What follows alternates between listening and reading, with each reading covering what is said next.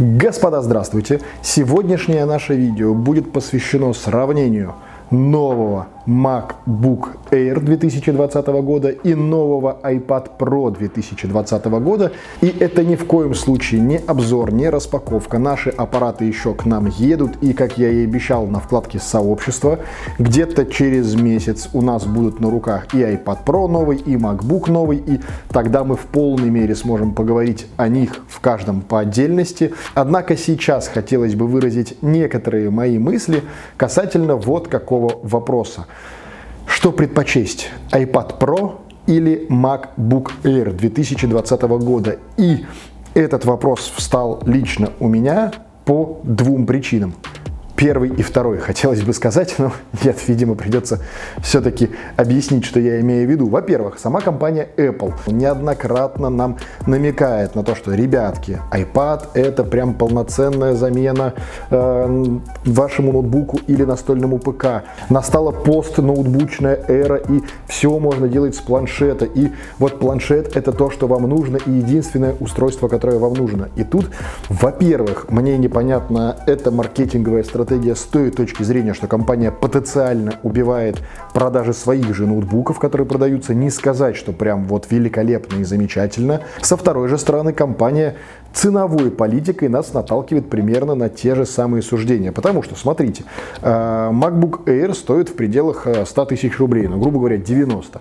Новый iPad Pro стоит условно от 70, но в нормальных комплектациях там примерно те же самые 90, плюс прекрасная, новая, невероятная клавиатура, которая обойдется вам еще в безумные 30 тысяч рублей. И вот вы уже на круг в более-менее нормальной версии на 12,9 дюйма с хорошим объемом памяти получаете цену, ну, как минимум, превосходящую новый же MacBook Air, а как максимум стремящиеся к MacBook Pro. И тут я хотел бы привести свои доводы, что я думаю по этому поводу. Во-первых, ограниченность операционной системы iPad OS, она же в прошлом просто iOS, но сейчас нас опять же пытаются маркетингово убедить в том, что это отдельная операционная система, и она вот именно прям заточена под iPad, и она предназначена, чтобы вам заменить настольный ПК. Но так или иначе, эта операционная система имеет все те же ограничения и всю ту же и закрытую файловую систему. Да, она прекрасная, да, она удобная, но вы никаким боком не можете подсунуть туда условную флешечку, э, скопировать туда те файлы, которые вам не позволит скопировать, например, э, а сама операционная система. То есть вас, вы находитесь в заложниках того, как э, вас запрограммировали себя вести. И это, на мой взгляд, не есть хорошо. У того же MacBook Air, пожалуйста, открытая файловая система, вы можете делать с ней все, что вы хотите, можете с файлами распоряжаться как вы хотите и делать все, что вам вздумается. Поэтому здесь, эм, на мой взгляд, э, мячик не на стороне iPad уж точно. Второе и немаловажно, это та самая невероятная клавиатура, которую нам предлагают приобрести вместе с новым iPad Pro, которая якобы нам заменит вот полноценный, наконец-то же, э, ноутбук. И в прошлых версиях, в общем-то, не секрет, эти клавиатуры тоже были, ну, точнее, чехольчики с клавиатурами. В этом году, да, доработали, да, сделали на манер э, нового XDR экрана саму схему крепления планшета к подставке. Да, доработали там ходы клавиш, что все, но, во-первых, это как была э, ужасно неудобная резиновая фиговина, так ею и осталась. Это раз. Во-вторых, э, если любой ноутбук вы можете в любой ситуации положить себе на коленочки и работать, например, с колен в дороге, в самолете, в аэропорту, в машине, где угодно, то положить на колени и хоть сколько-то адекватно использовать вот эту вот мягкую конструкцию вы не сможете. Это чисто настольная вещь, чисто для настольной работы. Э, набирать на ней текст не сказать, что удобно. В некоторых ситуациях гораздо проще взять э, сам iPad и начать тыркать на него по привычке классически пальцами, потому что тупо процент попаданий и срабатываний так гораздо больше, а как следствие работа идет гораздо быстрее и проще. Да, у нас есть Apple Pencil, но опять же это не тот продукт, который может заменить вам э, MacBook Air. То есть нужно четко понимать, что э, декларирование этой клавиатуры и вообще вот этой вот сборки iPad плюс клавиатура, она не сказать, что надуманная, в определенных ситуациях она достаточно хороша, но надо четко понимать, что это та вещь, которая пригодится ой как не каждому, и тем более не как прямая замена стационарному ПК.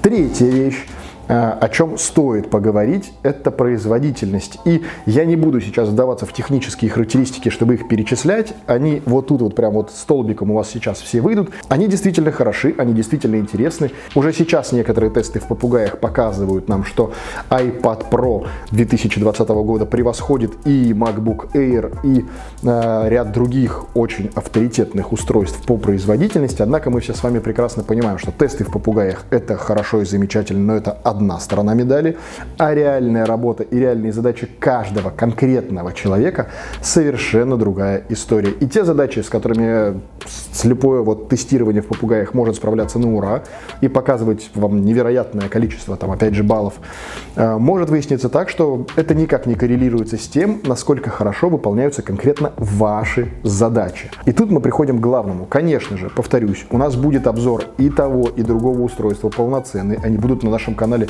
примерно через один месяц. Но на текущий момент я призываю вас не поддаваться на маркетинговые уловки и просто уже в сети начались э, ряд технических обзоров и в невероятных возгласов о том, какая же это невероятная штуковина и как же классно она изменит нашу жизнь именно в связке того, что она будет заменой нашего настольного компьютера, призываю каждого из вас э, в очередной раз к тому, чтобы достаточно скептично относиться к такой информации. Я обожаю Apple. У меня куча техники Apple. У меня вот передо мной стоит мой рабочий MacBook Pro. У меня дома есть и MacBook Air, и есть и iPad Pro прошлого поколения. Пока что прошлого поколения.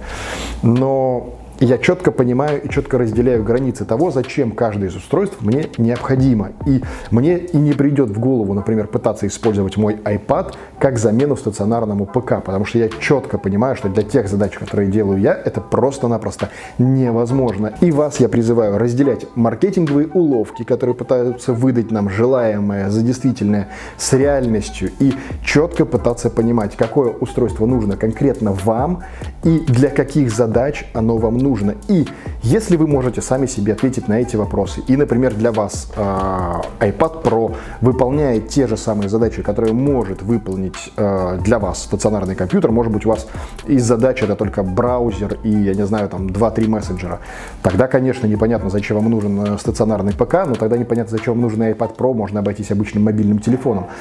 Э, в общем, если вы четко понимаете, зачем конкретно вам это нужно, да, это отличное решение. Но в очередной раз прошу вас подумать своей головой, не поддаваться на маркетинговый напор и четко разделять то, что вам говорят в интернете, с тем, что вам самим необходимо в жизни. К мнению блогеров же, как англоязычных, так и русскоязычных, может быть и прислушиваться, но прислушиваться достаточно опосредованно и, опять же, повторюсь, коррелировать все ими сказанное со своими личными задачами и предпочтениями. Тогда у всех у нас все будет невероятно хорошо ну, в крайнем случае нет. И э, в любом случае другие видео на этом канале, вот здесь вот в, угол, в уголочках вам предложит YouTube, э, там много разного и интересного на другие темы и о других гаджетах, поэтому встретимся с вами в этих самых видео, надолго с вами не прощаемся, вот здесь вот будет кнопочка подписаться на канал. До скорых встреч, мы ж на YouTube.